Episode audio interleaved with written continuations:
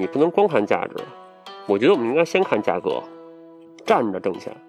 我觉得我这么多年一直在践行这句话，我从来没跪过，稍微有时候蹲一下。而且我觉得作为一个自媒体，一个 KOL，你的价值一定是通过你各个平台的总和。对我能卖出玩具，卖出我自己形象玩具，说明我超有价值。这个价值我不认为是 B 站给我的，不是他赐给我的，是我争取来的，嗯，对吗？但是我没有从那争取到了合理的价格。后边那个达摩一万块钱，我卖七十多个，敢问试问哪个 B 站 UP 主能做一个东西 卖七十多万单体的单品价格的东西？后边那俩玩具都是单品价格一千多块钱，嗯我照样卖得出去，没有卖不出去的东西。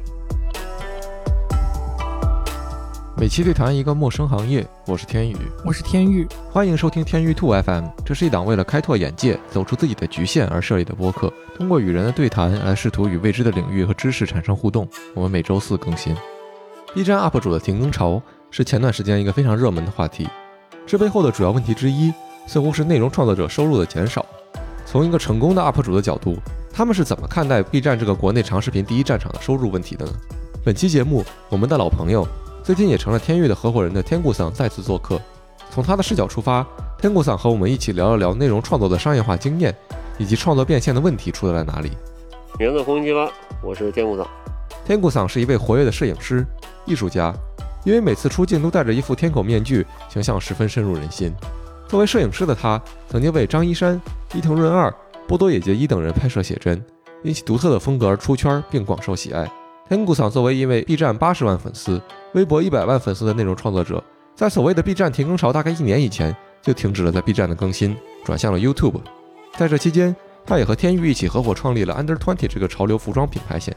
那在接下来的内容里，我们从天谷桑离开 B 站转做 YouTube 聊起，聊到了 B 站变现最大的问题是什么，以及 YouTube 和 B 站的区别是什么。在节目的后半段，天域也第一次在节目里深入地谈及了他对于自己真正的主业。也就是服装行业的理解，服装品牌是如何运作的，以及自己开公司的体验又是什么的。本期节目，天域更像是一个嘉宾，而我作为本期的发问者和他们的好朋友，也第一次听到他们这样深入的剖析自己的生意，这对于我来说是一个十分难得的体验，相信你也一定能够从中有所收获。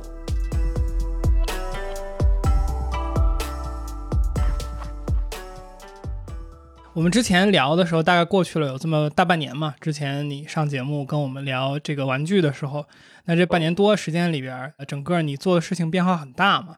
包括最近有这个 UP 主停更潮的事儿，所以呢，我们最第一个话题问的就是这个 UP 主停更潮，将近一年前就停更的，您是怎么想到当时就停更的？然后包括这别人都赚不着钱的这一年，你赚着钱了吗？呃，我觉得那个 UP 主停更潮，我觉得是一个误传。据我对于这个 B 站的了解，他们好像没有停更潮，对，就是有一些人停更，也不是很多吧。然后，但是因为 B 站也有很多的这个竞争对手嘛，所以就是说他们有一点风吹草动就会被放大，对吧？呃，我觉得停更潮肯定谈不上，主要的那些顶流他肯定没有没有离开。对，是的，我是在二零。二二年的三月份就宣布退出了，嗯，B 站，B 站，呃，这一年也没赚着什么钱啊，光在搭钱。但是我觉得这个跟我之前在 B 站做节目的状态也没有特别大的区别。嗯，这个赚不赚钱跟我停不停更其实没有什么关系，我觉得，因为我的钱不是从 B 站来的呀，在 B 站也不赚钱，本来也不赚钱呀，对吧？但是现在你没有这么一个，就是呃，当然最近 YouTube 开始做了，就是之前你不是没有一个新的流量获取的这么一个渠道，所以这个对你目前这段时间的影响，你觉得直接明显了？比如说这一年你再去做产品啥的，呃，会有些许影响，这是肯定。就是比如说，你可以感受到，就是你在 B 站更新节目的时候，你的其他的自媒体，比如说微博、Instagram 这种图文平台。他的评论、点赞都会很高，因为他可能这周日看完了节目，他就会马上愿意去看你其他的平台，然后去跟踪你的其他的动态。那我一年没有更新的话，他们的这种热情肯定就会下降啊，这个是肯定的。嗯，但是我根本不不会觉得这有什么问题，我不是很在意。嗯嗯，所以天哥，你说是停更了 B 站，但其实你的 B 站仍然还在给 YouTube 做引流啊。然后还有你还发了现在做衣服的广告，然后热评第一条就是 这个需要大家买单就回来了，哈哈。对对，特别无耻。然后那条评论下面也会有他们，他们就吵，他们就吵起来了。当然，有的人会站在我角度，有的人会站在他的角度，我觉得无所谓。嗯嗯。所以你觉得 B 站 UP 主变现最大的问题是什么？它和 YouTube，因为你现在在做 YouTube，YouTube 显然一定程度上觉得你是不是觉得它解决了你这个问题？YouTube 现在我们才发了三期节目，现在我面前就是我们团队所有的小伙伴，我们发了三期节目，可能赚了一百多美元。哦，但是我们三期节目可能还真没花了一百多美元，可能还没还真没花一百多美元。啊啊！但是你看，其中有一期 Fight Club 那一期，其实播放量不高，但是那期是我们目前成本最大的一期。我也一直跟大家说，我们团队的小伙伴很早就说过了，就包括现在也会也会一直在说，就是不能着急嘛。嗯，然后给我们至少两年的时间。你运营一个频道，哪有说一开始就，如果你一开始就爆火了，我相信也不会持久，而且也很容易翻车。其实有这样很多很多这样的例子，就是说白了，你突然间来了很大的一个名望之后，很多人就会把你想从高的地方拉下来。那你如果在很突然的这个聚聚集了很大的这个关注度的时候，但是你的配套的设施却没有跟上，比如说你的公关能力、应对紧急情况能力都没有跟上的时候，那就会出现很大问题。所以我其实是希望。频道是稳步的发展，其实我 B 站之前三年就就是一个稳步发展的一个状况，可能是平往上走，然后哎突然有一个起点会高峰了，最后可能再达一个高峰。油管也一样，一个新的平台，肯定我们一样给我们自己两年到三年的时间。那么，但那个结果就是什么？就是结果就是，如果我们两年到三年之后达到我 B 站的一个状态，那一个收入完全是非常非常可观的。当然，油管它不是完全看的粉丝量，而且看的不是你单期节目的播放量。成与败，他看的是你整个这个频道总的播放时长。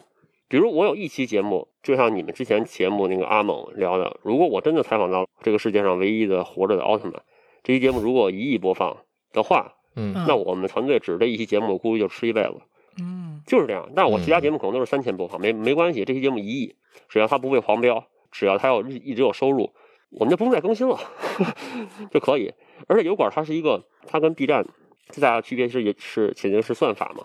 那算法背后它有一个最大的一个区别是，B 站它是一个熟人平台，而 YouTube 它是一个陌生人平台。什么意思？就是说它的算法是，我不是给我的粉丝看我的节目每一期，而是给陌生人看我的节目，这是最大的区别。比如说你们俩是我的 B 站的观众，那我每一期。我都会想啊，我的观众喜欢看什么？而在 YouTube 的区别是，我在每一期做选题、做节目的时候，我我会想的是，这个内容、这个题材，潜在观众喜欢看什么？嗯，就是你做的哪个赛道，你就要看那个赛道的内容。对，就是说白了，我要求的是，在 B 站，可能咱们用数据说话，B 站是我希望我的每一期节目，我的受众的打开率要高。嗯。粉丝都会回看，为粉丝打开率而做的。而油管是我的封标和内容是为了没关注我的频道的人做的，他们要通过某一期节目关注我的频道，然后再刺激他们的二次的以后打开或回看前面的节目，这是最大的区别。所以 YouTube 它叫陌生人平台，它不是熟人平台，就要求你的每一期节目质量都要高，都要往破圈的那个程度去做。在 B 站破圈是一个终极形态，比如，嗯，某一位什么同学，他做了一个什么手机，什么八 G、五 G，他破圈了。而在油管，你每一期都要力求破圈，嗯，因为它的算法是，除非你天天看我节目，比如我是周三发节目，你每周三必看，可能在下个周三你准时打开那个时间点，比如我们以后是每周三五点去发节目，那可能出现在你的。媒体流的第一个就一定是我，所以说油管它并不是说主要为了我们的观众订阅者来的，可能你你关注我了，但是我就是出现不在你的不在你的首页上，我更新了嗯你也看不到，它是为了陌生人服务的。其实对我们的节目的要求、封面图、选题、标题，还有内容本身的质量要求非常高。这不是一个战场。嗯嗯嗯，我觉得天哥，你正好说到一个我特别想问的东西，就是你觉得 YouTube 它的观众喜欢的这种内容选题或者说说话方式和 B 站最大的区别是什么？因为我觉得它不单是一个简体字和繁体字的问题，对吧？嗯嗯嗯，我觉得本质上没有什么区别，都是挺低幼的吧。我从来不高估油管的观众的素质和油管、嗯。油管的观众的水欣赏水平一样。嗯。嗯。这个不光是英文呃华语英文的问题，嗯。嗯。除非你要去看很专业的内容，在很专业的内容里，华语领域在油管、B 站都有高人，英文语系里也有高人，日语也有，对吧？对，其实这是全世界都是一样的。你看看抖音、Instagram 里面给你推送的外国人的小视频就很高级吗？没有，也他妈一样弱智啊！跟中国的快手有什么区别？没区别，就是屎尿屁嘛，对吧？一样。YouTube 也一样，YouTube 的长视频，我不认为 YouTube 长视频的观众，港台观众或者叫海外的华人观众就有高的素质和水平，我不认为。只不过说可能，比如说台湾观众和香港观众是油油管的这个华人观众的主力，他们的存在让我们的选题可能会稍微的要抛开我们所大陆人所熟悉那部分。你比如举个例子，很简单，你比如拉克斯最近做了一期什么什么搜索引擎选题嘛，对吧？啊，那他要做什么百度、小红书什么的，这期节目我没看，因为但是我就知道他做的是什么。我听说是没有提 Google，那你在海外都用 Google，那你这节目你觉得港台人谁会 care 呢？人家用百度吗？人家不用百度，可能也不是人都用小红书，很多人也没有微博，啊，也更没有 B 站。他说这四个搜索引擎，港台人都不用的话，你这个节目你就是纯纯的是为了你的国内市场去做的嘛？那我们这种选题你再好，我们就不会做，因为我们给谁看呢？嗯，对吧嗯而且还有一点，可能就是说，我们可能对于，因为我目前我频道是我们团队做的是亚文化，台湾叫次文化，那么嗯这个内容可能海外可能会更包容一些。我说观众啊，不是说平台，我说观众包容一些，并且可能大家理解起来更容易，并且有很多亚文化和次文化的源头，其实是从海外美国、日本先传到了香港、台湾，然后到了嗯大陆。就我小时候就是这样嘛，我们看的盗版是从哪儿来？是从港台来的，对吧？嗯我们看的盗版漫画、盗版电影，听的盗版音乐是从港台来的，人家给翻译，人家给配音，对吧？那我们说现在我们看到的所有电影，有一些经典好莱坞名片的那个名字，都是香港人或台湾人起的。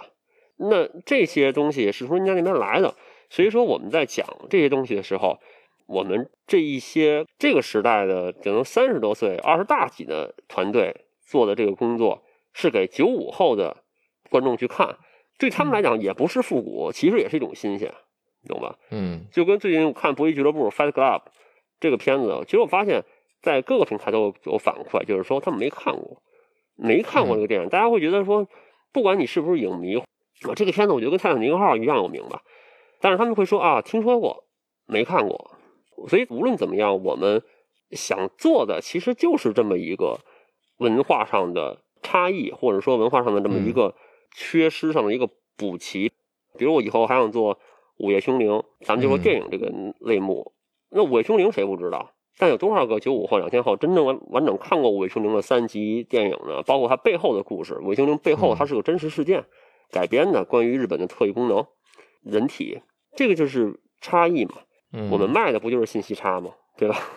对但是这个信息差可能它的结果是，可能我觉得目前油管的观众和 B 站的观众对于接受这种亚文化或者次文化来讲，它是反应不同。嗯我有一个想问的，就是弹幕的消失，你在作为创作者来说的感觉是什么？我其实觉得，比如说天哥，你国内的观众，他们对你的那整个的一个以你为 IP 的这么一个文化氛围的建立，其实很大程度上是通过弹幕完成的嘛。比如说你节目一开始，大家都在喊什么结账啊，然后等等这些东西，然后很多你的观众对于你的认知的建立，比如说我第一次看你视频，其实很多是从弹幕里边去补齐的。呃，油管肯定是没有这一个部分的这么一个互动形式。然后这个可能也是他们两个平台，就像你刚才说的，它不是给老用户粉丝，而是给陌生用户的这么一个平台，它可能也是有这一个很大的话语方式不一样导致的嘛。就你感觉这两个对对于创作者来说啥感觉？我觉得很好啊，我嗯一点儿也不喜欢弹幕。嗯我我之前 在日本办那个展，标题不叫弹幕吗？我我我只能说我不喜欢弹幕，但是你在之前的那个平台中，那是他们那个平台里边那个文化。嗯嗯那新的平台中它没有这个文化，没有就没有呗。就是我觉得，其实作为一个有一定量级的创作者来讲，你会发现弹幕对你来讲绝对是一个累赘。你要嗯处理的弹幕，它会对我嗯可以说是呃，我不能说有百弊而无一利吧，我觉得只能说它给你再来造成的后续的对于节目的舆情啊，不管是好还是不好，其实都是一个很大的工作量。我觉得这没什么好。它是一个更难控制的这样的一个信息的传播方式吧。对啊，比如说你明明不是这样，但是可能因为一个弹幕可能把这个节奏给带了，然后整篇节目的弹幕就接下来就就塌了，对吧？那我觉得是没办法的。比如说我之前给天域看过吧，对吧？某一个 UP 主他接了个商单，那商单那个产品是一辆七百万的电动豪华车，然后弹幕百分之九十九加上评论，基本上就是在骂那个车丑，说那个车不牛逼，没有比亚迪牛逼，就没法看，跟粪坑一样的弹幕，七百万人民币啊。那你说，作为这个 UP 主，作为这个广告商，他是什么心情？嗯而那个车全中国目前就一辆。我不是说这个车它应该就必须得夸它，但是有弹幕之后的结果就是，这期商单除了这些发弹幕的弹盘侠爽了之外，剩下没有人爽，都受到了不同程度的伤害。说句不好听的，如果我是一个嗯只要智商不傻逼的厂商，我是永远不会给这个地方投再投一分钱。嗯嗯，明白。跟刚才弹幕和体量这件事儿有点关系吧。就是我觉得天哥，那你现在换到 YouTube 上是相当于是从零做起嘛？你你需要重新再积累自己这样的一个体量。那新的观众其实不知道，我觉得至少说绝大部分人他不知道天谷桑是谁，或者说你是谁对。对，因为你现在相当于是你可以重新做人了，那你想怎么重新做自己呢？啊，我想做的是，我和我们的团队的所有同事，我们做我们自己想做的内容。嗯第二，没有人再能白嫖我。嗯我认为我之前 B 站我在停更的时候，大概当时八十万粉丝整，嗯我认为百分之九十人都是白嫖我呀。那剩下百分之十的人可能是以前是我的学生，或者买过我的玩具，现在有人买过我的衣服，这些人是真正的付过钱的。百分之九十都是白嫖我，嗯大家是平等关系。我在白送给你东西，你白送你三年，但是以后不会了。嗯，我一直说，很多人他不知道这个世界是怎么运行，就是在他他白嫖惯了，他觉得所有的人都要免费的为他做事情，帮助他做好节目给他看，甚至要给他提炼出什么各种各样的喂给他的那种简单的粗暴的信息。那句话怎么说？我是不是还要给你擦屁股呀？这电影台词就是这样的，他们就是希望你给他擦屁股。对，我觉得那对不起了，在我这儿不存在，嗯嗯对我不会让任何人白嫖我。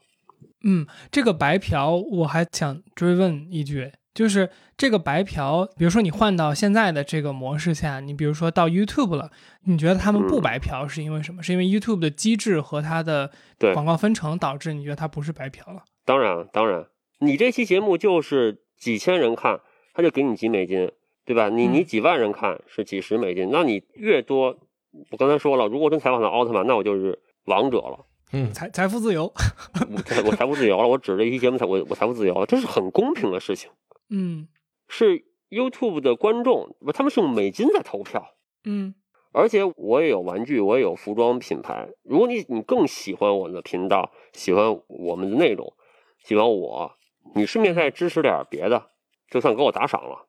我觉得嗯这是公平的。直播，嗯直播这个形式是公平的。你的直播有料、好看、有意思，观众就会时间长，时间长，嗯那他他就给你打赏什么的，这是公平的。但是单独发长视频这件事情，在 B 站是肯定不公平的。你会不会觉得这有一个经济发展和社会阶段的问题，或者说是一个平台设计的问题？我觉得这个事情一定是观众、平台、制作者这三方面的关系，三角关系。我觉得跟经济发展不发展其实这个没什么关系，呃，嗯就是它关系不那么大。就我不认为这个事情在我们这儿需要考虑到这个问题。嗯这个不是七十年代，二零二三年了。我觉得大家对于互联网的自觉，对于互联网的认识，而且中国其实是遥遥领先于其他国家的。你就看抖音你就知道了吗？中国抖音什么样，TikTok 什么样嗯，不是差远了吗？日本人都在往小红书注册，我不认为这个经济上跟这个上有多少必然大的影响。就好像说啊，我们家三口人吃不起饭了，你说你赖社会，先从你自己三口人找问题嘛。所以这个三角关系，我觉得制作者一定是无辜的，没有制作者说我就想做垃圾东西出来，我一定是想做好东西给大家看的，但是我做了好东西没有得到应有的回报，那是谁的问题啊？是我们的问题吗？这三角关系中最弱势的一定是制作者，嗯，这是最大的问题。而 YouTube 是我求着你们做好东西，然后观众看了好东西，我们给你钱，给你够够的钱，嗯对吧？这才是一个最基本的。等于 YouTube 是平台，它也是经纪人，只不过这个它经纪人它不是人治，他由 AI 来治理的，由算法治理的。你的频道、你的节目好，我就把你这个艺人往往外疯狂的推。那大家消费了你的频道，在 YouTube 的时间留存时间非常长，看了更多的广告，那我就给你钱，这不是一个很正常、天经地义的事情吗？为什么在 B 站这么难呢？那你在说这个问题的时候，它可能就到了 B 站这个平台的问题。这个平台问题，I don't fucking care，关我他妈鸡巴什么事，对吧？嗯，我我不爽就走就好了，我又不是陈瑞，你们一天到晚在说陈瑞这陈瑞那的，陈瑞做什么决定要他们跟你商量吗？你觉得你们说的这些屁话他会听吗？他听他妈早听了，但是我觉得很多不懂真正经济、不懂的那些事情的人，你不了解陈伟怎么想的，陈伟可能他的各种做法、各种决定，可能就是当下对于 B 站这个网站最好的一个选择。可按你们这帮傻蛋说的，可能 B 站他们早黄了。嗯所以我在不了解情况下，我不管它平台，我只能做一个制作者。我只是觉得，OK，这个平台你不做贴片，你没有其他的给给 UP 主的这个收入的激励和分成，那我觉得我就不做了，就完了，就这么简单。这是我的选择，对吧？你谁他妈愿意坚持就谁坚谁他妈坚持，谁愿意愿意发电你就你就发电。我都快四十的人了，我发电凭什么呀？嗯，但是我再深入一点追问一下，就是你觉得，比如说在 B 站阶段，你真觉得你是为爱发电吗？比如说我们现在这么衡量这个价值，它不只是你的呃视频广告收入，甚至是它不只是当下的你的那个，比如说你卖了玩具或者卖了衣服的那个收入，它还有你那个品牌价值嘛？就是它不是说当时你的收入直接挂钩这个东西，但是品牌在这里它就其实是一个积累。比如说假设啊，天谷桑这个东西能卖出去，那它现在可能值个几百万、一千万这个概念或者这个品牌，那这个不就是一定程度上在 B 站这帮用户给你的一个经济或者说不是白嫖的回报吗？当然，但是你不能光看价值，我觉得我们应该先看价格。嗯我每一周都要做一期节目，然后我平均下来，我每一年的这一个时间线下，我花费为了这个频道说了做这么多节目，花的时间、花的金钱，与我在这个频道上面的直接收入来换算一下，我觉得价格太低了，嗯，就这么简单。嗯理解。现在 YouTube 目前我们的一个发展阶段，肯定我说了嘛，一百多美元，我们三期节目肯定没赚到钱嘛。但是我能够想象，我如果我们努努力力，我们团队加上我个人，我们一起努力个两三年，那个收入是完全不是一个量级的，你懂我意思吗？明白，对，这个是我的一个一个 point。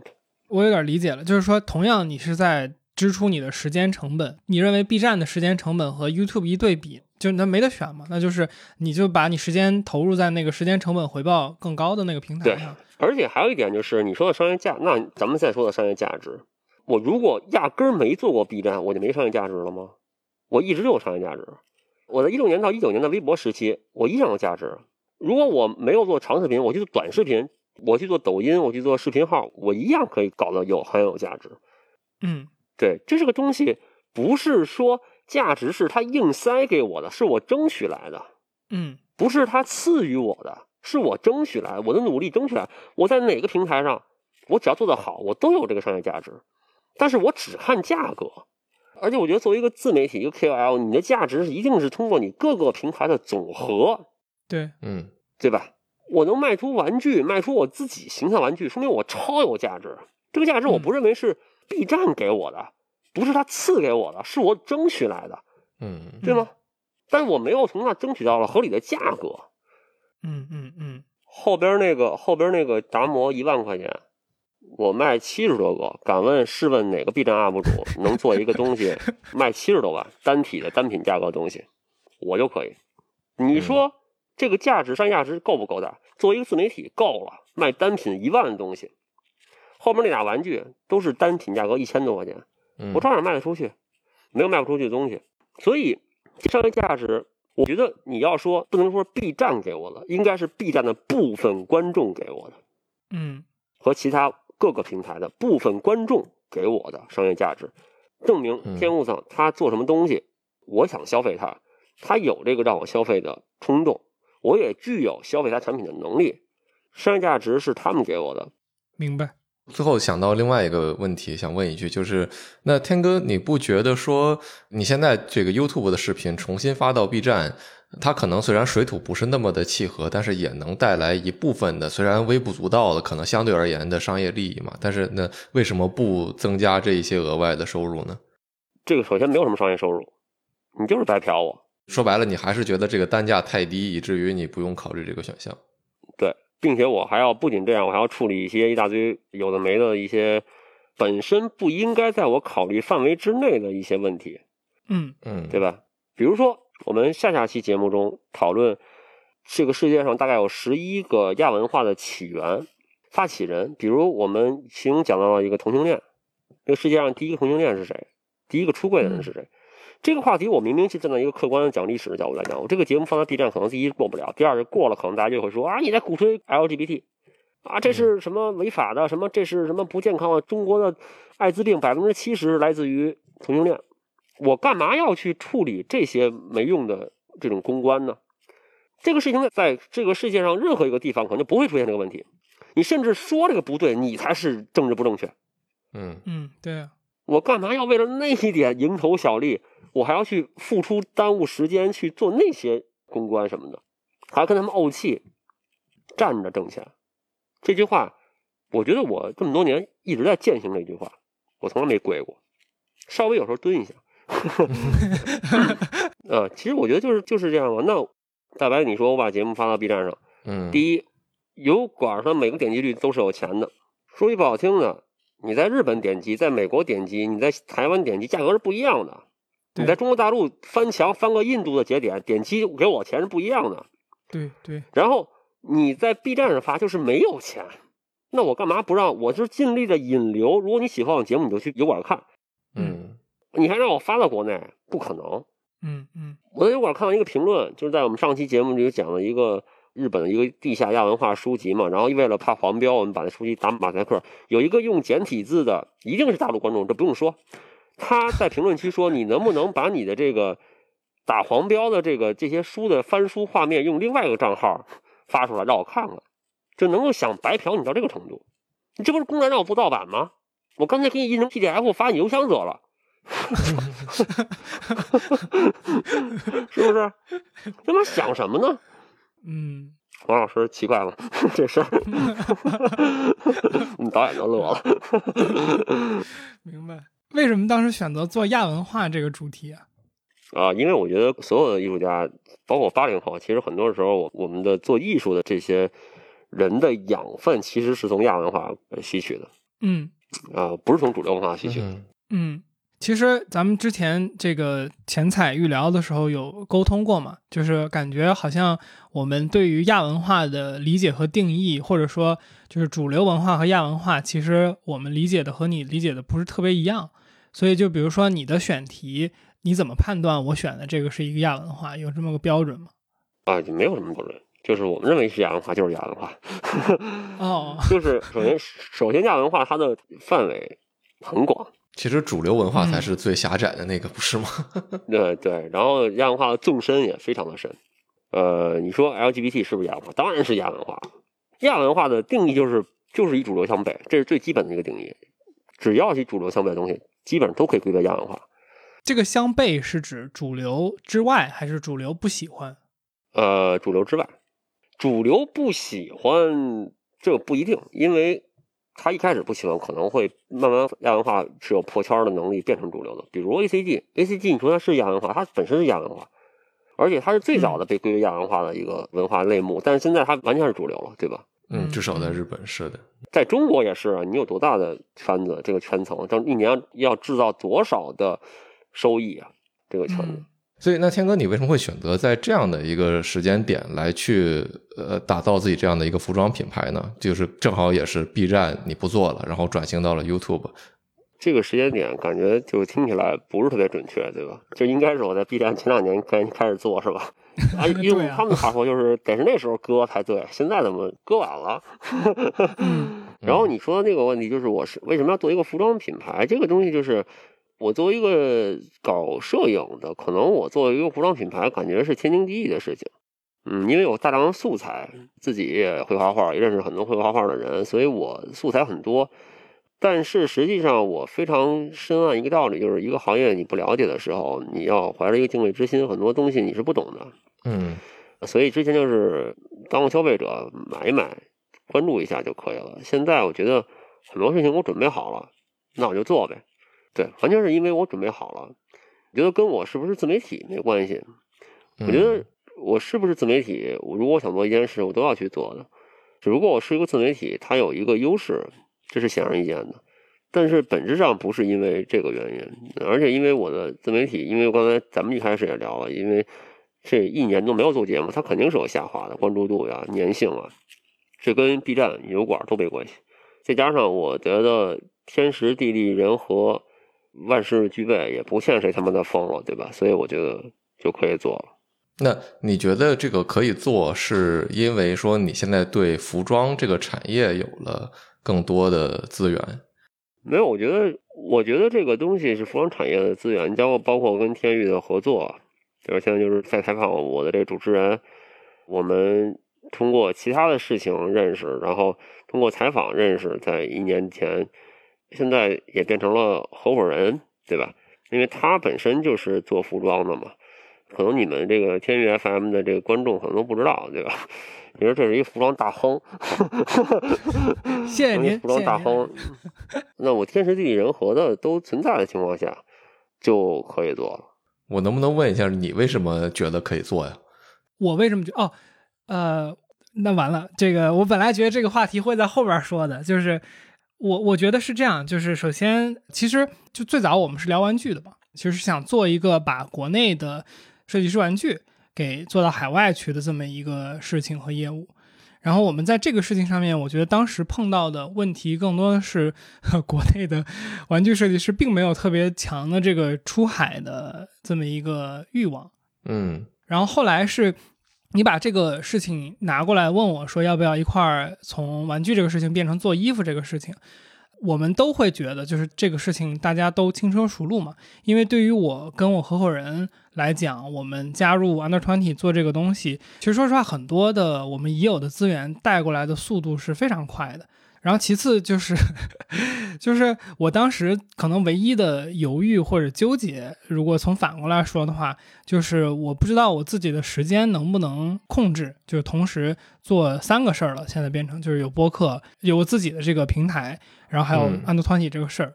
但是当时这个话我忘了，天哥，咱们开始的时候我有没有直说过？就是我当时问了我自己一个问题，就是我有可能拒绝这个事儿吗？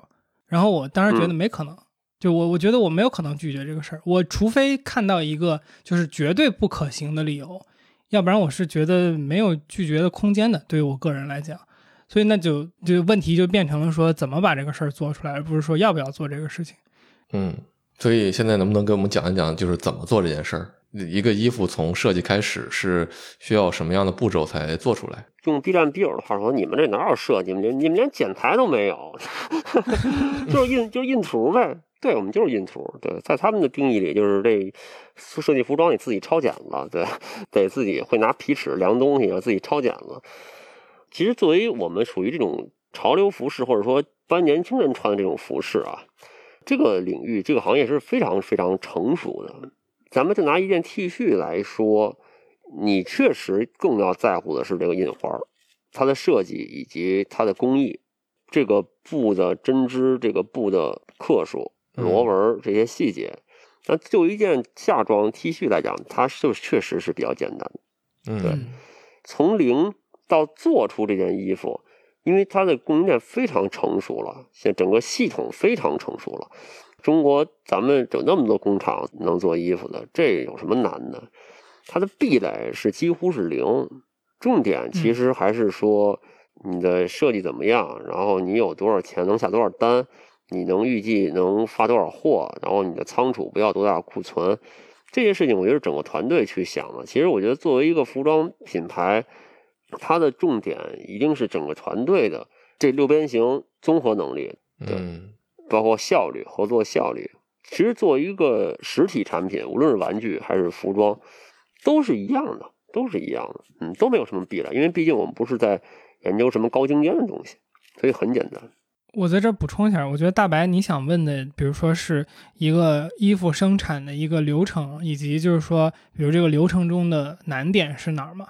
本身这个咱们节目也比较多会探讨的一个就是这个科普类型的这么一个思路的过程。对对对，这个地方我可以说的就是，其实服装生产。和大家想象的应该差别不大的，就是这个不是一个就是说有非常预期外的那种环节的一个生产类型。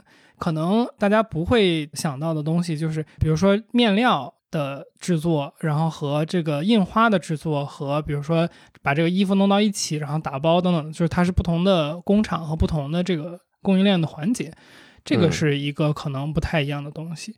但是其他来讲，我觉得就是服装的这个。生产上面基本上就是设计，然后呢找不同环节的厂，然后去比如说定面料，然后做衣服的剪裁，然后拼到一起，然后印花这些东西，我觉得没有什么特别的新鲜。配合刚才天哥说的那个东西，我觉得我也算是做了三四年服装行业了。我对于行业销售这边的一个很想聊一下的一个想法或者说概念，就是服装在生意上面来讲是最。最没有差异化的产品类型之一，因为首先它是衣食住行这四大项之一，就是它的功能性。你说哪家衣服 解决不了功能性？就是比如说我穿那个叫什么三枪保暖内衣，我套两层，功能性都能给我解决了。所以你说服装行业的功能性或者说它的差异化，我觉得是我们做商业的角度来讲。就是在产品层面差异化最低的产品类型之一，因为我们比如说之前做的这个主平台的时候，我们会去跟咨询公司一块儿去聊啊，合作什么的。就是你会发现很神奇的一个东西，就是他们讲的那些市场营销的技巧和操作，很多在服装上是根本不适用的。你比如说，呃，你卖一个什么充电宝，你卖一个什么耳机。我懂了，就是你可以告诉他为什么你需要充电宝，但是你不能告诉别人为什么你需要穿衣服。对，你说我这衣服比别人保暖可能行，但是你说我跟天哥做的这个产品，或者说我平时卖的那些产品，它不是这个路数的。嗯，所以你想让人家理解，或者说想让人家去愿意为你这个东西买单，它的功能性基本上快要就是出这个讨论范畴了。所以我觉得在商业的角度上来讲，服装是一个。差异化极低的一个行业，就是你即使说啊，我有设计的不同，但是你说有多少的设计给你选嘛？所以你那你觉得说，这么一个功能性、大家同质化非常高的产品类目来讲，你把它卖出去，特别是像 Under Twenty 这样一个新的品牌，大家可能认知度还比较低的情况下，把它卖出去，呃，你觉得最关键的地方是什么？嗯，我我觉得如果对于 Under Twenty 来说的话，我们要分成两个环节去看。第一个环节是我们首先因为有天歌这个呃 IP 在吧，所以就是对于最最最基础的这个品牌启动的那一天的时候，我们是有一个所谓的获客渠道的，就是天 天歌就是一大获客渠道，就是对于最早期的这个品牌来说，那尤其是比如说呃这个可能是限制于国内吧。然后对于海外来说，这个相对来说是个比较空白的一个状态。然后呢，对于天歌已有的受众来说，他可能前期能买一两次单，但是这个买单的时效是是相对来说不会很长的。所以，那我们面对的课题其实是说，长线怎么把就是已有的粉丝变成品牌的用户吧。嗯，然后呢，另一个就是怎么在一个陌生的市场去建立新的用户。那我们就是。聊后面这半段的话，比如说怎么在一个比如说陌生的环境里边去从零做一个服装品牌，对吧？对。那我觉得有两个路数，我觉得这两个路数在目前我看来是齐头并进的。第一个呢，就是你把服装当成一个产品，你把它当成一个产品的时候，一定程度上我们可以说它的品牌理念是加分项，而不是绝对的购买理由。然后呢，还有一个路数是品牌理念和品牌地位是绝对的购买理由，而比如说其他的，比如说我用的是什么面料，然后我这个服装的尺码是大一号、小一号，这里多一个螺纹、少一个螺纹，其实这个可能在第二个就是品牌理念占绝对购买理由的时候，这个是占小的。然后我会觉得，我们因为已有的资源情况下，因为我跟另一个合伙人，我们都是在海外，其实是以一个刚才说的产品优先，而不是品牌优先的情况下去做了很多年代理的这么一个经验出来的嘛。所以呢，我们前期最快启动的时候是比较擅长销售转化，也就是说，我把产品的设计展示好，把产品的它自己已有的这些特征展示好，然后我告诉你说。我是一个品牌，然后我有这些理念，然后他可能会把这个品牌理念当成一个在他购买决策的时候的一环。但是我对服装行业这些年做下来的理解，就是一种服装品牌是像我刚才说的第一种，产品好，设计好看，哦，它好像有个故事。然后还有一种服装品牌是，我操，你知道那牌子吗？或者说你知道那个谁谁谁穿了那什么东西真屌？就是我们长线肯定是希望把。品牌做成后者嘛？说的那什么一点，如果你说前者，我觉得我已经相对来说做出来过这种类型的品牌和销售了。那后一种，我们一直在看，这个就是回到我刚才说的，就是说我为什么做平台和做品牌有这么一个差异。我我不是品牌方，所以我一定程度上我是推不出来后面这个的，或者说我在我自己的利益角角度来说，我是我也不适合做做这件事儿。但是我觉得对于呃，回到刚才这个第二个路数怎么实现上面来说，说实话，我觉得它的文化或者理念或者什么的，对于绝大部分服装的消费者来说，它就是需要所谓权威的一个证明。就不管是你获奖了也好，还是你被大家所熟知的明星或者艺人或者什么被上身，或者是被什么 KOL 种草，我觉得长线。这个是一个绝对不可或缺的一个东西。如果你想做一个那样的品牌，我觉得如果大家买衣服比较多的话，你可以回忆一下，就是说我几乎想不太出来有哪个品牌我是没有经过过一些所谓的权威或者 KOL 种草的。可以有，但是那个我的出发点和心态是不一样的。就是我可能是想看这个牌子的货，因为我是从业者，所以我觉得刚刚才说了很大一段啊，所以我觉得服装品牌总结下来，我觉得。两个阶段也有两种吧，一种是产品优先，然后一种是品牌和理念优先。那我觉得我们按照团体这个来讲的话，我觉得短期迅速去撬动我目前已有的经验和知识，它会用产品做转化。但是长线要做品牌的话，那就是刚才说的后一种情况，就是慢慢的让更多的权威和主流站在一起。当然，这个是我的看法。我觉得天宇说的完全 OK。啊，我觉得在今天这个时代，作为一个服装品牌，现在这个服装行业来讲，我觉得很难有其他的进路吧。理解。所以其实这个这个也是我本身，就是因为我们做的是销售转化嘛，然后销售转化，我我就是坦白讲，从商业的角度来讲，就是如果你是卖产品的，你是赚不着那个大利润的，就是你其实就是你在拼效率。就比如说，我把这个网站做特好看，我把这衣服的我越刷，我店里的东衣服产品越好越好看，然后我这个网页我设计的特别好用，你来了之后你几步你就结账了，对吧？亚马逊那个为什么做那个点一下就直接就支付结算下单什么都没有了，就点一下就是这个嘛？那这些东西都做好了，你最终拼的还是一个效率，就是说大家在以一个理性脑在看你的东西。而不是一个感性脑，那我觉得就是你真的想把一个服装品牌做的大家都特喜欢，你是怎么能触达到大家的那个感性脑？当然，这个也是服装这个介质本身的一个现在它的就是它在功能性被剥离，或者说它没有功能性差异之后，那它的角色或者说它的现在的功能性就是设计师用衣服表达自己，然后用户通过设计师表达自己的那个东西。或者是品牌地位来表达他自己，大家可以去注意一下，就是街上走的人，就为什么说服装是表达自己和，就比如说给自己分类打标签什么的，就是走在路上的人着装，这俩人走一块儿，大部分情况差别是很小的，就是你看那两个穿的特别不一样的人走在一起是少数情况，就所以从这个现象来看，我觉得就是一个服装的，在现在这个社会环境下，它的。功能性就是我们刚才说的那个，就是用户用它来表达自己。那相似的人，他们表达自己的那个欲望和角度是一样的。比如说，我穿 LV，当然，当然这个不是所有人啊，这样就是我说，就是可能比较常见的一个情况。我穿奢侈品，那我有钱呗，我把价格价签儿穿在自己身上，一定程度上，你可以说我有这个消费能力，所以我我我就喜欢这个更好的东西，我也没别的地方花钱，当然可以。但是就是可能对于更多的这个消费者来说，他是要够一下这个东西嘛？那他在干什么呢？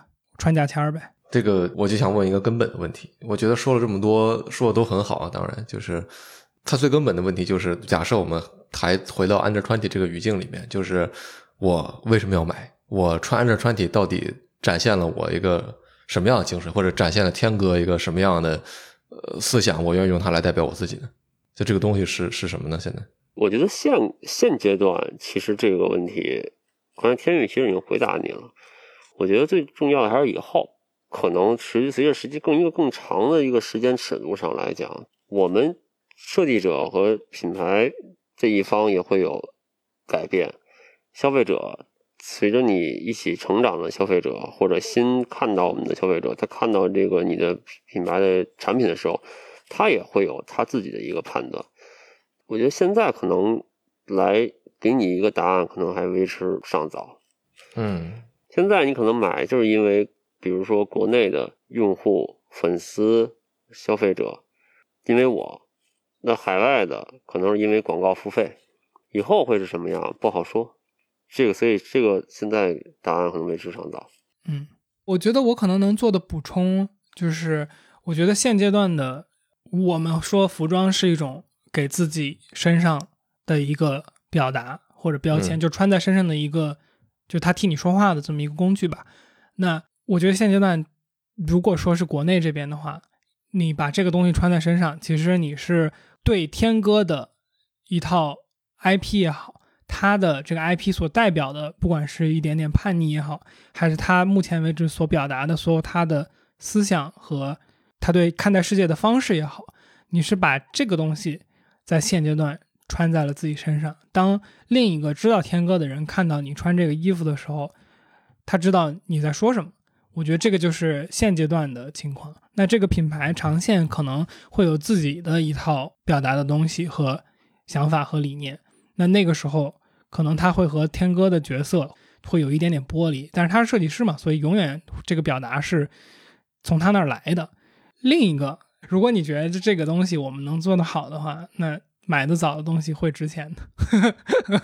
嗯，对，我觉得等咱们这个品牌三年后吧，如果达到了之前我们说的这个一个营业额的话，我们再过来吹牛逼。那时候我觉得我可以回答天宇这个问问这大白这个问题，就是我们表达什么。如果单纯营业额的话，我觉得问题不大。对，所以问题在这个时候，我觉得就回我那时候就回来吹牛逼。我专门不仅接受采访吹牛逼，我还做专门做做期节目。我这三年到底都干了什么，挣了多少钱？所以我觉得，其实现在很多时候都是，我觉得首先要承认一点，我们作为服装品牌，其实是由我来，就是哈着天宇啊，求着天宇啊，赶紧一块合作合作啊。可别，因为可别。首先，我觉得一个一个事情，所有的所有的事情，它都是要一个一个好汉三个帮的这个状态。嗯。呃，没有人是全能的嘛。我做成的事情和做过的事情，所有的事情都是这么来进行啊。然后你找到对的人就可以了。嗯，我觉得无论是服装品牌，还是玩具，还是我我们现在已经开始做的 You YouTube 频道，嗯，这都是我很幸运的，可能在某一个阶段认识了一些志同道合的兄弟。然后大家愿意围着我，以我这个事情为中心，然后去做这个事情。我觉得这个是我觉得是运气，嗯嗯嗯。然后运气来了，你怎么利用这个运气，那就是你自己的努力了。是这点我是非常明白。就是比如说，现在其实我更对于服装这块儿，我可能更多的是觉得我们需要学习的东西、恶补东西有很多，对吧？现在其实还谈不到说我们给别人输出什么。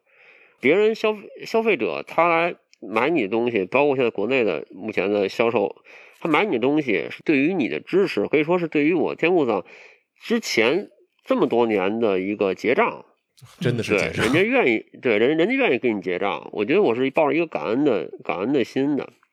至于说你给人家输出什么还是什么，那个我觉得，我认为其实越来越剥离的是说。以后的消费者买我们品牌的东西，是因为 On Twenty，不是因为我嘛？不是因为你，那这样的话，你永远这个品牌是离不开你这个自媒体的，对吧？或者或离不开天幕上的。我觉得这这不是个健康的品牌的一个状况。但是此时此刻，我们不能给大家带来什么，我们就就是做好东西，做好客服，做好物流，嗯，对。然后你觉得这个衣服说白了，你就觉得印花好看，你就买，就完了呗，就这么简单。我觉得我们可能这个现阶段，我们这个品牌可能要学的东西还是。很多的，嗯，包括我其实喜欢这种学习一个新的领域的，我喜欢的东西，我觉得切实想做的东西，我很享受学习的这个过程。呃，比如现在我开始做油管了，我也在和就是懂 YouTube 的 YouTuber，还有懂 YouTube 的 MCN 的人，经常会聊啊它的区别，还有国内的呃这些平台的区别和 B 站的区别。一些细微的差别，我都要注意到。但是这个是个学习的过程，这个学习的过程，我觉得我是觉得有意思的。呃，做衣服也是学习的过程，做玩具也是学习的过程。只不过说，可能我们当把一个事情当成生意做的时候，你投入的情感和投入的热情可能是不太一样的。那你可能说我投入到 On Twenty 这个服装来讲，我实打实的可以说，它就是一个生意。嗯嗯，这是个生意，这个生意最终的目的是赚钱。嗯，对于很多那种原生设计师来讲，这就是艺术。我不是原生设计师，他对于我来讲就是个生意。只不过我在投入这个生意的时候，可能现在我觉得我要投入的，我们要学习的，可能是更多的是设计之外的东西。以后我就我们就是可以去雇设计师，然后我就是做看的这个这个，嗯，对，决定。那可能但跟做玩具又不一样，做玩具就是我亲手操刀，我亲手去。需要做很多很多的事情，我要去决定这个东西它的走向，哈，这个可能我更 enjoy 在创作的过程或设计的过程，而服装我的过程其实是我们的服装，因为它毕竟是个平面的东西嘛，我们做的衣服又不是盔甲，对吧？我们做就是普通的衣服，这种情况下，我们就是也许没有那么高的能力去做出那种啊走秀款什么的啊，真的抄着剪子去剪裁，我们不是那样的一个品牌，所以我们。投入的东西可能更多的学习的是怎么去做好一这门生意，而不是如何去追究那个六边形说如何做好一件衣服。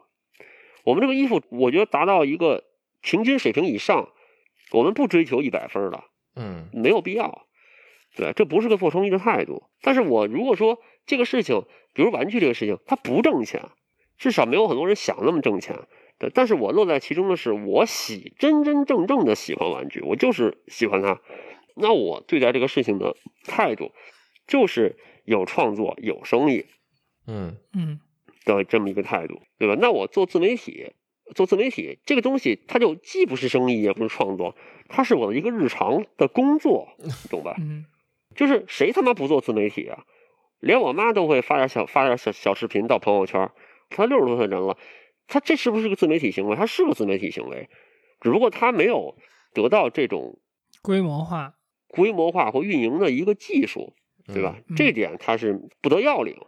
但是如果他是跟我一个年纪，他年轻的时候如果是有这个东西，那他也会学，他每个人都会学，这是一个今天这个人的常态。嗯，所以我谈不上说我多么多么喜欢自媒体这个事情，它是一个工作。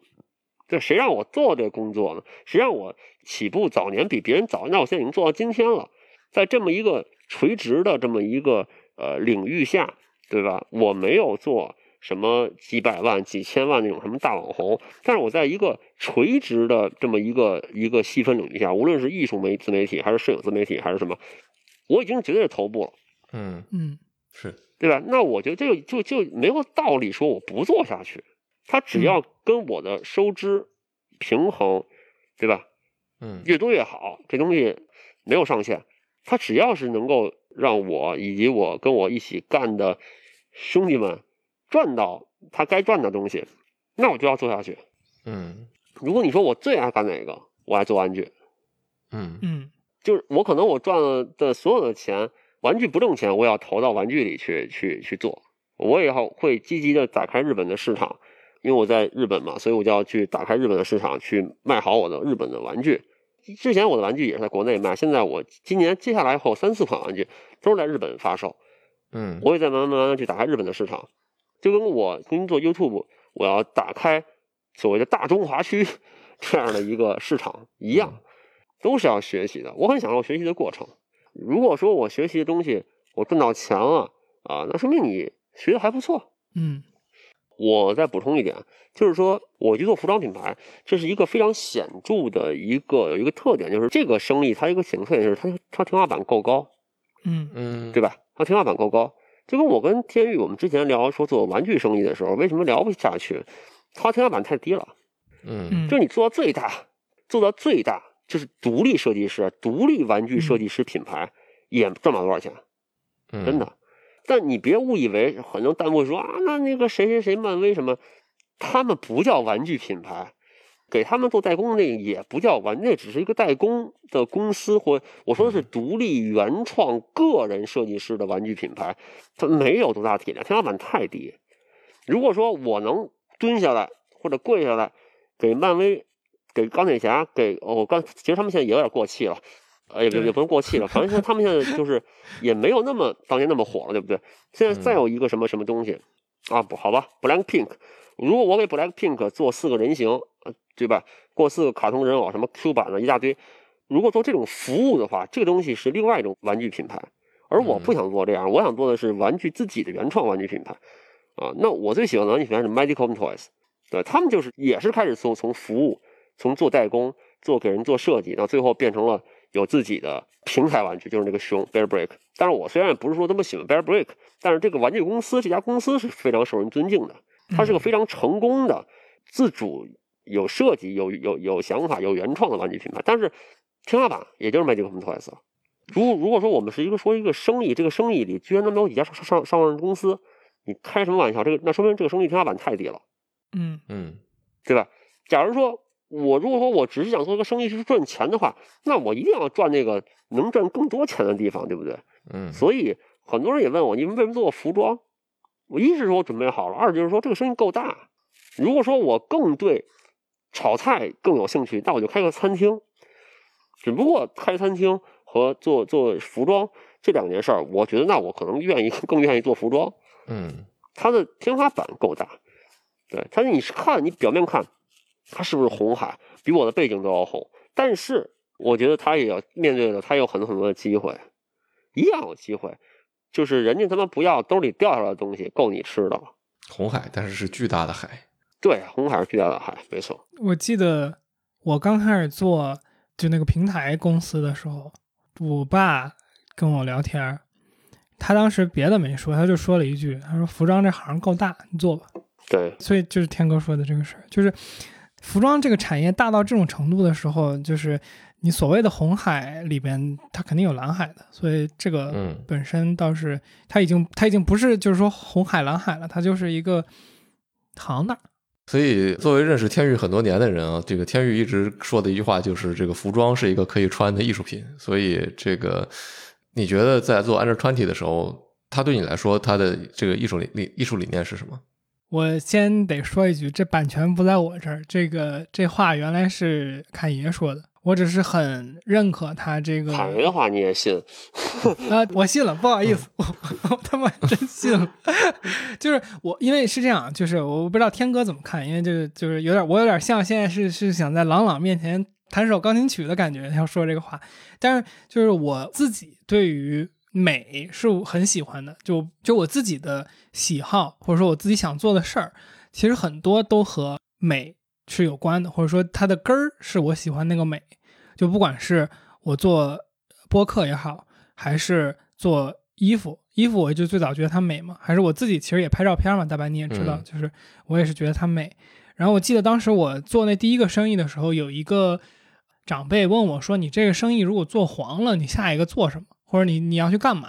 我说：“嗯我还有好几个想做的东西。”我说：“一个是当时我举了一个例子，就是我说，呃，我想去做一个配饰品牌，然后这个配饰品牌的所有的所有的产品是真的能发光的。”嗯，它比如说它是这个里边不管是 LED 灯还是什么形式，因为我觉得首饰它的本质就是要闪亮。亮，对我就说我做做这么一个会发光的配饰的品牌，然后他就说，哦，那那就是你喜欢美的东西呗。然后我觉得这个当时让我觉得还是挺点到我自己的那个没有想到、没有看到的那个根儿的。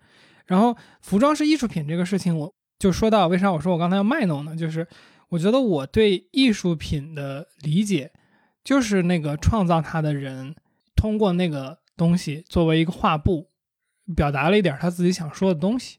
嗯所以这个是我对艺术品的理解。那我认为服装功能性如此的不明显的情况下，它就是一个画布嘛。那当它成为画布的那一刻的时候，就是只要这个设计它的人想通过这个东西表达一点什么，那我觉得它就是个艺术品。当然，你也有工业流水线的这个生产服装的形式啊，但是即使是这个工业工业流水线的服装生产线里边，也有那个所谓的设计师角色，他一定在里边说了点什么的。所以我我的理解是，服装它在我对艺术品的定义下，它就一定是个艺术品。那你说 Under Twenty 这个品牌回过来说，即使我们说它是一个挣钱的生意或怎么样的，反正你说天哥在里边没有自己对这个世界的看法，我不信。我当然也不信。我当然有，而且而且我后面所有的衣服都是一定是我的画布，一定是我的表达，我最想表达的东西在就印在衣衣服上了。只不过我觉得它是不是艺术品，就是我刚刚说的，我投入的情感，嗯这东西不是说我在在做的过程中我投入情感少，而是我对于这件事情，我是不是认为它是艺术品？不是你的情感寄托。对，它不是我情感寄托，我觉得它也许我的在日后的很多衣服的对于我，我对于很多事情表达，比我的玩具，比我的节目，比我任何的一个出口都要好，我都相信。但是我我仍然不认为它是多么多么高的什么，对我还是认为它是我的生意啊。只不过恰好我我的对对待这个生意的时候，我依然保持了一个很高的一个设计水准，或者一个一个艺术家应该做的事情，这就可以了。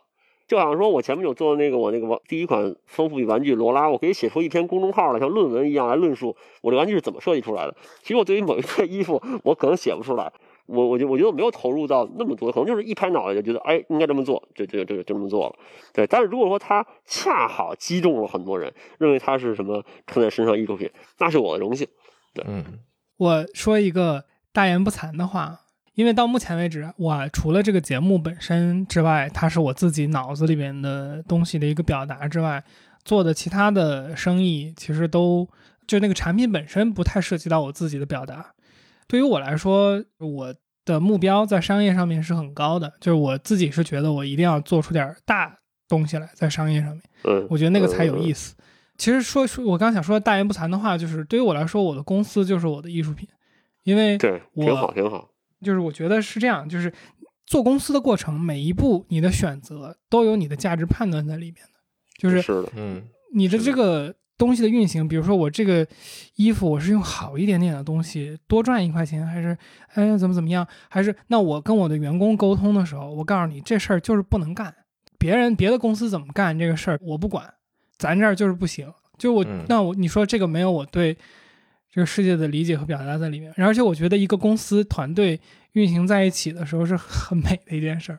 我经常看那种好多人齐心协力的那种片段的时候，我会嗯特别感动。是 我觉得我跟你讲，这点我有深有体会。比如说，比如说我们在拍摄节目的当天，呃，每一次拍摄节目，就现在坐在我面前的这个，你摄像机看不到，这个变成这个导演，就是你来了之后，他会这些东西全都安排的妥妥当当，嗯，我就特别的感动。我没有看到，对，人家我这个空间就像一个那种非常专业的一个影棚，各种各样的光打在这里，很漂亮的画面，然后所有事情给你搞定。然后你觉得你没有理由不把这个片子做好，你没有理由不把这个频道做好，你没有理由再辜负这些兄弟对这个事情的投入。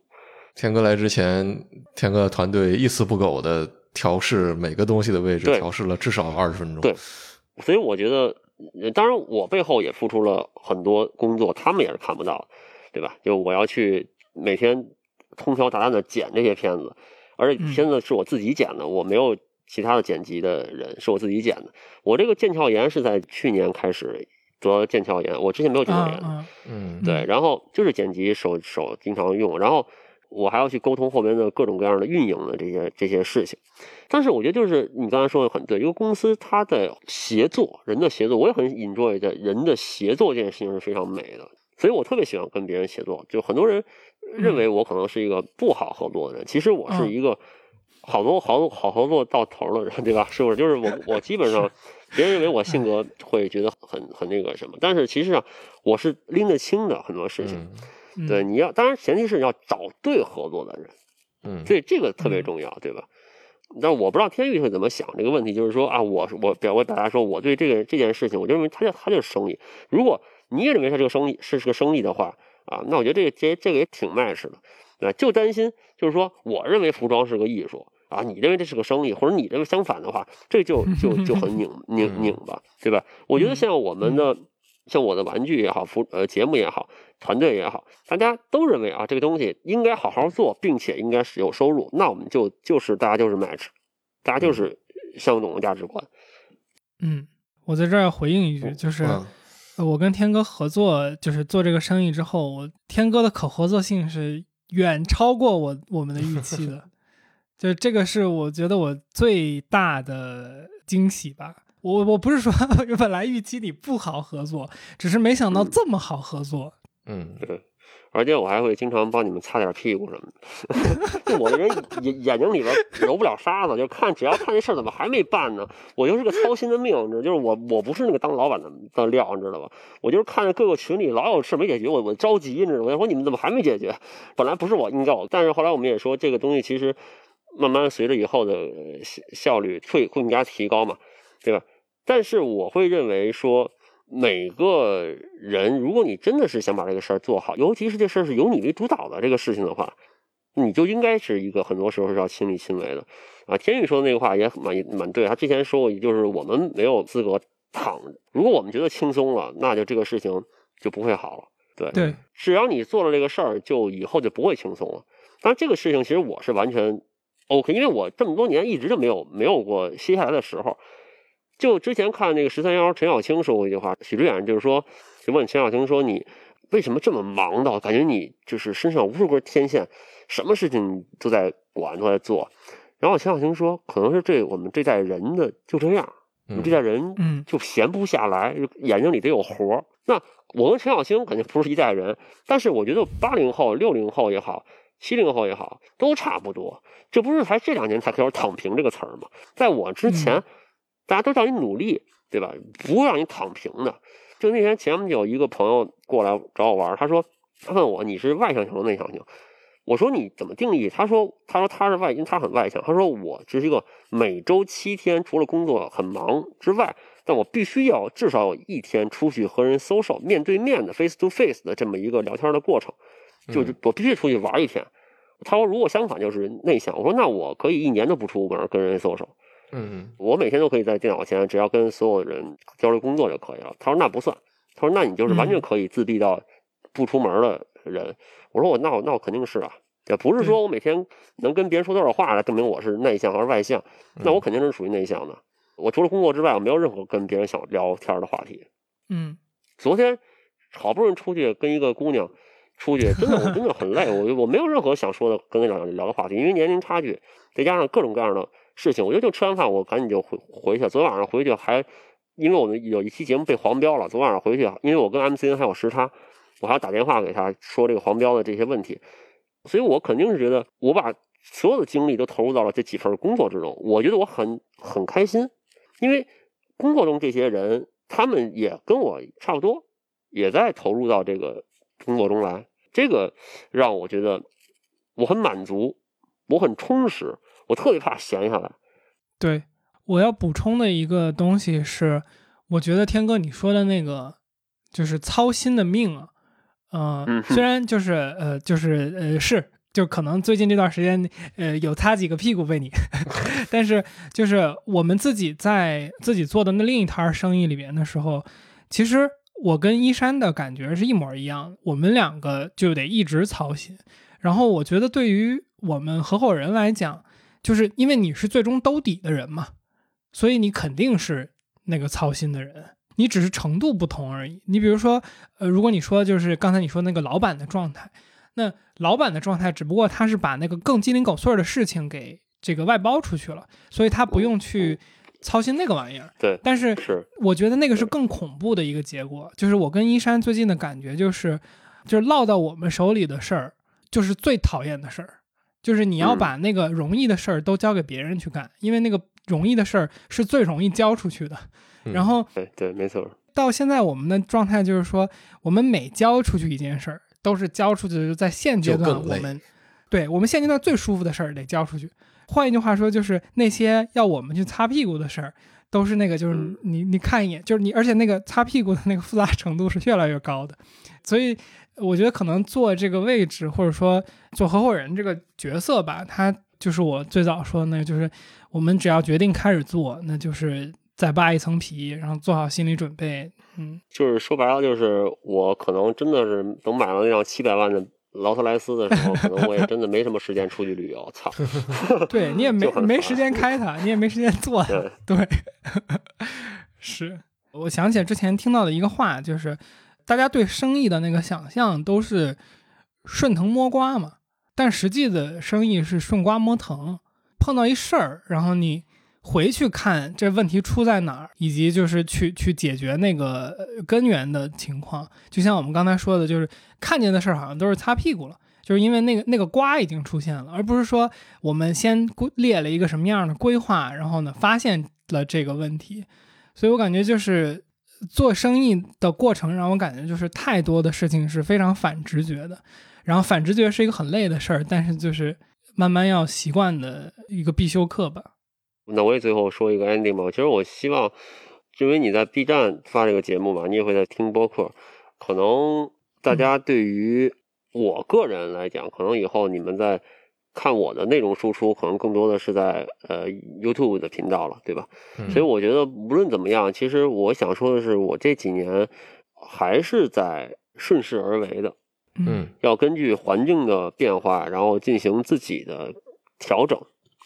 啊，我觉得永远不要放弃，不要怪谁没给你机会，或者这个社会没给你机会。我觉得是可能还是你自己不够尽力而为。机会这个事情，它就像一个两面都是头发的姑娘。当他走过你，从你身边路过的时候，你发现你对贞子啊，贞子，贞子，两边都是头发的姑娘。对，然后他从你面前走过的时候，是一个头发盖着脸，你觉得好恐怖。当你路过你回头看的时候，发现后脑勺上写着两个字“机会”。嗯，对，所以我觉得还是不能够放弃的。无论你在哪里，无论你现在多大年纪吧。嗯，行，我说完了。好，呃，我们要不就收尾在这儿。呃，然后大家一定要去关注我的 YouTube 频道天谷桑，然后购买 Under Twenty 的服饰啊，嗯，以及未来的 under twenty dot com 好吧？这是一种这是这是一种投资，你知道吧？好，那我们这期节目到这儿，大白你来收吧。我感觉最后这段你也没说啥话。对我其实一直是想说点什么的，但是你们都这个你一言我一语的聊聊得很嗨？我我就觉得说那那你们就给你们更多表达的空间呗。其实我觉得这个这件事儿本身我也是挺看好的，因为这个杰基是我很多很多年的朋友嘛，然后天哥这个聊了几次，然后线下还见过，也也也熟了。我觉得就是两位都是很能，都是很有能力的人，这个也不需要我多说，听众们自己也能听得出来。然后天哥是谁，这个该知道的观众也都知道。呃，我觉得服装这件事儿，大家是可以关注一下，然后这个也多多多支持一下吧。呃，如果再说一个自己个人的感想的话，其实就是我我觉得我最喜欢天哥的一点啊，从从个人的角度来讲，就是其实不是他的服装做怎么样，或者他的是照片拍的怎么样，是天哥那种我无论其他生意做的多牛逼，我最终就是想做玩具的这个。对 对，一个事物无限的热爱上，嗯，我觉得特别好，嗯，哎哎哎，合伙人在这坐着呢。不不不不，你合伙人你坐这儿坐着你也没啥，因为你知道玩具花不了多少钱。是 是是，我我们这一定把衣服给您卖好，然后让您去做玩具，好吧？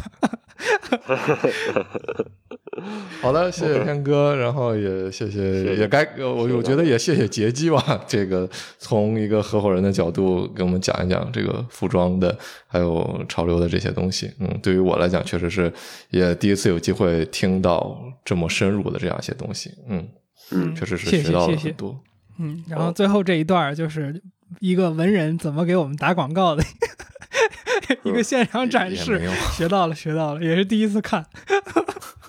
好，那我们这期节目到这儿，谢谢各位，辛苦了，朋友们，谢谢嗯谢谢导演，谢谢幕后的各位，谢，谢也谢谢天哥幕后的团队们，谢谢谢谢。好好好，谢谢。嗯拜拜。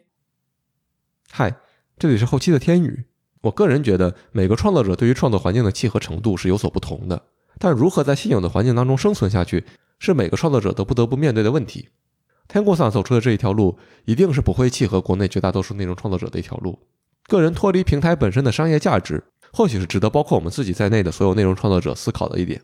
好了，如果你对于内容创作者的商业化，或是服装行业等其他话题有任何想法或者补充，欢迎在评论区评论和我们一起交流，说不定你的评论也会启发到其他的人。OK，最后做个预告，下周四我们会更新本期对谈的彩蛋。如果你还没有听够本期的讨论的话，请务必不要错过。在彩蛋里，我们和天顾桑更深入的聊了聊他对亚文化的理解，什么可以被称作为亚文化，它与主流文化的边界在哪里。那如果你对这个话题感兴趣的话，就关注一下我们吧。下周四我们会准时更新。另外呢，天娱兔 FM 的视频版播客现已上线，在 B 站或者 YouTube 搜索“天娱兔 FM” 都可以找到我们。其实我们已经悄悄地更新了十几期内容了，也有了一点点体量。经过这么长时间的优化和打磨，我们现在终于敢自信地把我们的节目推荐给你了。后续所有的正片都会有视频版本，大概会比音频版本晚一周左右上线。在视频版，你可以看到嘉宾和我们更加生动的表达和临场互动，希望你会喜欢。点点关注，点点三连，对我们会真的非常有帮助。那最后呢，我在这边也作为合伙人打个广告，如果你对 Under Twenty 的东西有兴趣，你可以在节目的简介里边看到 Under Twenty 的拼写，也就是二十岁未满的那个英文词儿。你可以去各个社交媒体平台搜一搜我们，包括 Instagram、小红书、微博，当然你也可以去搜索一下我们的淘宝店。然后近期呢，我们的官方网站 undertwenty.com 也会上线，那个是一个非常酷的网站。到时候如果上线了，我们也会在各个社交媒体平台上面跟大家沟通。当然，服装品牌的设计和风格不是一个属于所有人的东西，所以我也不在这里推荐你一定要去买。只不过就是我们做了一个新的品牌，然后我们希望更多的人知道。谢谢您。也欢迎你加入天娱兔 FM 的听友群，和我们一起直接聊天儿。请在微信搜索好友 ID 天娱兔 FM，拼音的天宇，阿拉伯数字二，再加上 FM。记得是添加微信好友，而不是公众号，然后备注一下来聊天儿，我们会尽快把你拉到群里。最后，如果你觉得我们的节目做得还不错，或是你从中获得了一些启发，请关注、点赞、评论，或是把我们的节目转发给你的朋友，说不定你的转发和评论也能启发到其他的人，这也对我们做节目有非常大的帮助。感谢，让我们下周再见。